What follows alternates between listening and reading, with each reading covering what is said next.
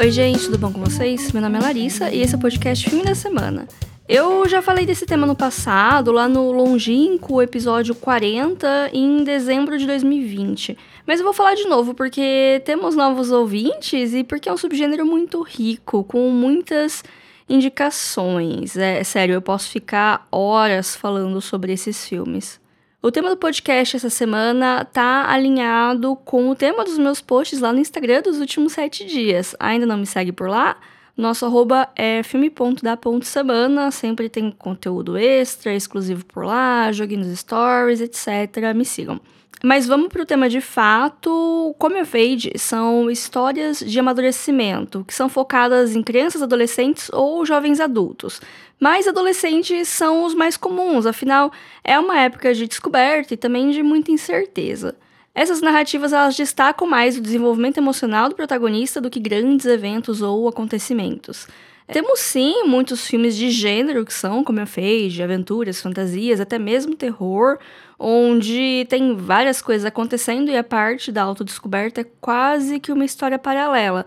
Mas geralmente quando a gente fala nesse tema, pelo menos para mim, os primeiros filmes que vêm à minha mente são os indies, onde o foco é o personagem e as mudanças que ele tá passando de dentro para fora. Coisa bem do cotidiano mesmo, sem muita ação, mas também sem ser chato. Nessas histórias, o protagonista está entendendo o funcionamento do mundo e buscando o seu lugar nele. Geralmente tem evento diferenciado que acontece para forçar esse amadurecimento, que acaba sendo o conflito da sinopse. E esse evento pode ser algo traumatizante, como uma tragédia familiar, ou o mais comum, algo bem cotidiano, como a escolha da profissão, uma mudança de cidade, se declarar pro crush, etc. Por causa disso, o final de muitos filmes assim pode parecer um pouco abrupto. Afinal, na vida real, o processo de amadurecimento ele é, é longo. É claro que experiências específicas nos moldam de uma maneira especial, mas somos todos grandes trabalhos em andamento. Até porque a vida não é uma coisa hermética, fechada. Tem gente jovem que é extremamente maduro para relacionamentos, por exemplo, mas ainda não encontrou a vocação profissional. E tem gente mais velha, supostamente adulta, com uma carreira consolidada, mas que não tem tanta responsabilidade afetiva, acaba botando culpa de relacionamentos falhos nas outras pessoas, sempre, e nunca tem culpa de nada, né? Vocês conhecem alguém assim, né? Enfim, a vida é mais complexa do que os filmes mostram, mas o Camera Fade apresenta muitos temas que são quase universais na experiência humana. A descoberta que o mundo é maior que o universo que você conhece, as dúvidas sobre o futuro, a pressão da família, seja para manter o status quo ou conquistar uma vida melhor que a de seus pais, descoberta e primeiras experiências afetivas e sexuais e a dicotomia entre descobrir que todo mundo tem o poder de mudar o mundo e que também o quão insignificante a gente é no grande esquema das coisas. Para concluir essa parte teórica, significa que todo filme adolescente é um coming? Não exatamente mas muitos deles possuem elementos dessa narrativa, inclusive mais do que a gente imagina. Agora, na segunda parte desse programa, eu vou falar um pouco de alguns filmes que se encaixam nesse subgênero. É mais comum ter narrativas assim em filmes protagonizados por adolescentes, como já falei, mas tem algumas histórias com crianças menores e até mesmo com jovens adultos. Titane, aquele filme doido que eu sempre falo, meio se encaixa também, para vocês terem uma noção como as regras são flexíveis e permitem espaço para discussão. Afinal, cinema é isso. Eu tenho um pouco mais de dificuldade de pensar em Cama Fade com crianças, porque geralmente filme com criança é infantil e geralmente tem alguma mensagem, o que significa que, pelo menos em teoria, rolou algum aprendizado aí. Mas nem sempre isso quer dizer que a criança tem noção da grandeza do mundo ou do lugar que cabe a ela nele. Assim como para mim, pelo menos, é difícil destrinchar a definição de criança, adolescente para adolescente. Tem muito filme com personagens de 13 anos que para mim são crianças, mas na verdade já estão com os hormônios tudo doido. E essa é mais ou menos a faixa etária da protagonista de Red, Crescer uma Fera, no comecinho da adolescência, lá pelos seus 13 anos, e a história do filme é todo o rolê do panda gigante e tal, é uma grande metáfora para a menstruação e a expectativa da família e da sociedade, por que não, sobre as mulheres. Eu achei incrível como que a animação toca nesse assunto, que até hoje eu não entendo porque é algo tão tabu, sendo que boa parte das mulheres e alguns homens também menstruam todo mês durante a maior parte das suas vidas. E por que falar sobre isso é tão. enfim, né?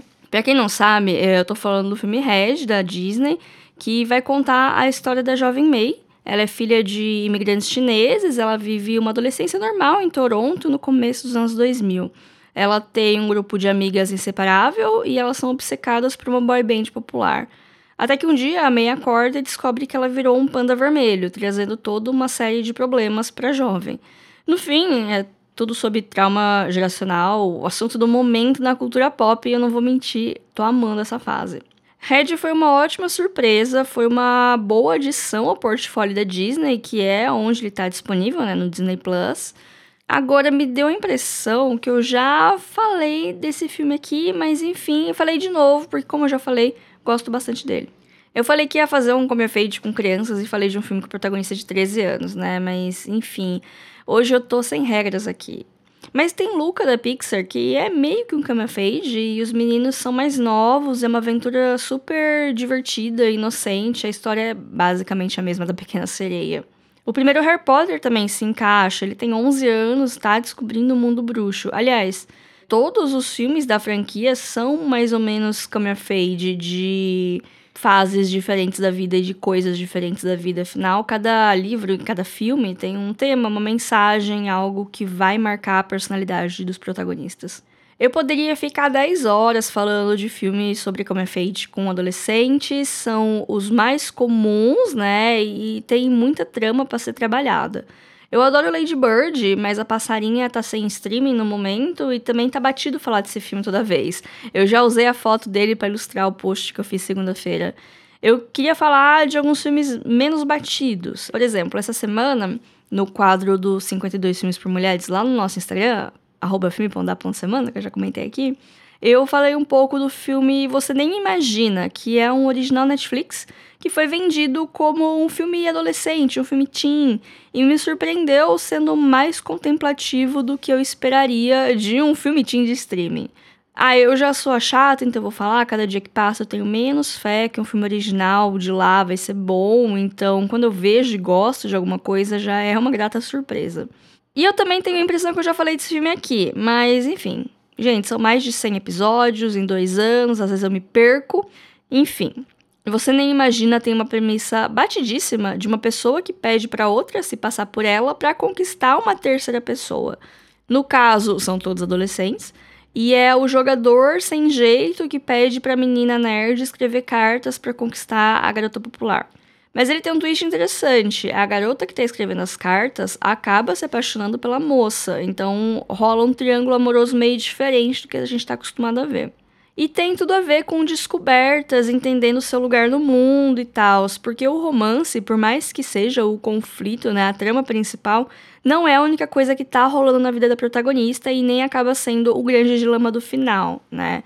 O filme tem muito cara de filme indie, independente, e gosto muito dessa vibe. Você nem imagina tá disponível na Netflix. Dos filmes que eu falei até agora, e geralmente também quando a gente pensa no, no termo, no gênero, os primeiros que vêm na nossa mente são filmes atuais ou dos últimos 10 anos. Então eu trouxe aqui para vocês uma recomendação vintage de filme francês. Refrigerante de Menta é um filme de 1977, dirigido por uma mulher que está disponível no Filmica, o nosso streaming parceiro. Com uma fotografia lindíssima, o Tumblr ia amar esse filme a gente vai seguir duas irmãs parisienses por um ano letivo em meados dos anos 60. A Anne acabou de fazer 13 anos e a Frederique é um pouquinho mais velha, acho que uns 15, 16 talvez. E elas vivem a vida delas de adolescente. Elas vão numa escola só de meninas, elas enfrentam problemas com professores e colegas, têm os crushes, atos de rebeldia, saem escondidas para as festinhas, tem problemas familiares, a Frederique meio que inicia um grupo antifa na escola. Assim, todo mundo já passou por pelo menos uma dessas coisas. Esse filme não tem um grande evento, são várias pequenas coisinhas que vão tornar esse ano uma época de transformação para as meninas. E ele termina mais ou menos como ele começa, mas dá para comparar como as coisas mudaram nesse um ano. Às vezes a gente não tem noção, mas um ano faz muita diferença na vida de uma pessoa, principalmente quando você é jovem, o tempo parece passar mais devagar. Refrigerante de Menta é um filme belíssimo visualmente, que traz um retrato da juventude em uma outra época, em um outro continente, mas que traz tantos elementos que continuam atuais e relevantes. Refrigerante de Menta está disponível no catálogo da Filmica. Para fechar o episódio, algumas histórias com jovens adultos eles podem se encaixar como coming of age. Todos os exemplos que eu pensei são produções da última década, que foi a década dos millennials tentando entender o que é a vida adulta. Para quem não tá ligado, millennial é a geração que nasceu entre 1980 e o meio dos anos 90. Talvez ter como of age desse demográfico seja até um objeto de análise antropológica dessa geração, mas enfim, né? Eu acho que o grande filme da geração que tá perdida com essa tal liberdade e com o mundo que chegou pra gente destruído pelas gerações anteriores é Francis Ha, de 2012. É, nossa, já tem 10 anos e tem pelo menos uns 7 que eu vi ele. Eu tô precisando rever esse filme, porque quando eu assisti, ele me impactou bastante e eu queria ver se ele continua bom. Estou aqui recomendando um filme que eu não sei se continua bom. Mas eu acho que continua, porque eu tava conversando com umas pessoas esses dias falando do filme e elas tiveram impressões parecidas com as minhas. Francis Hyde, dirigido pelo Noah Baumbach, que também roteirizou o filme com a sua esposa Greta Gerwig, que é a protagonista do filme. A gente vai acompanhar a Frances, é uma dançarina sem muito sucesso na sua área, um pouquinho imatura para os seus 27 anos, que divide um apartamento em Nova York com a sua melhor amiga Sophie. O filme começa com a Sophie saindo para morar com o namorado e a Frances surtando, porque ela imaginou que elas iam morar juntas para sempre e também porque ela não consegue bancar o aluguel sozinha. Daí se segue uma hora e meia das desventuras da jovem, tentando encontrar um meio termo entre paixão, vocação e existência, e percebendo que ela não é a melhor pessoa para ser amiga e também que ela não é especialmente boa em nada específico, nem na paixão dela, que é a dança. Eu gosto dessa narrativa porque a gente cresce achando que vai ter uma coisa que vai ser a nossa especialidade, aquilo que a gente vai ser bom, aquilo que a gente chama, e nem sempre é assim. Eu cresci achando que eu amava desenhar, daí eu fui estudar design por causa disso. E hoje eu nem sei mais o que, que eu amo nesse sentido profissional, sinceramente. Mas é interessante conseguir separar o que paga as minhas contas do que eu realmente gosto de fazer. E eu acho que é daí que entra os hobbies, a criação de conteúdo, tudo isso. Mas enfim, é, infelizmente o Francisca não está disponível em nenhum lugar no momento. Eu lembro de ter assistido ele na Netflix, mas como eu falei, foi muito tempo atrás. Ele já deve ter entrado e saído do catálogo várias vezes. E eu acho que ele deve voltar em algum momento para algum lugar, né? É, vocês sabiam que é uma coprodução Brasil e Estados Unidos? Porque uma das produtoras é a RT Features. Aí quando você vai na ficha técnica do filme, tá lá, países, Estados Unidos e Brasil. Uma curiosidade, né? Mas enfim, gente, esse foi o episódio de hoje. Espero que tenham gostado das dicas. Espero que não tenha sido repetitivo demais, porque eu realmente só fui notar como eu estava sendo repetitiva depois que eu estava revisando o roteiro e eu falei, não vou ter tempo para escrever outro. Então, enfim, espero que tenha sido pelo menos divertido esse episódio. Segue a gente nas redes, eu já falei aqui do nosso Instagram, a gente também tem um e-mail de contato, que é o podcast filme da para qualquer tipo de feedback, se quiser falar com a gente, não tem rede social. E esse e-mail também é uma chave Pix, caso queira fazer alguma doação e colaborar com a nossa produção de conteúdo independente. E por hoje é só, gente. Até semana que vem. Tchau, tchau.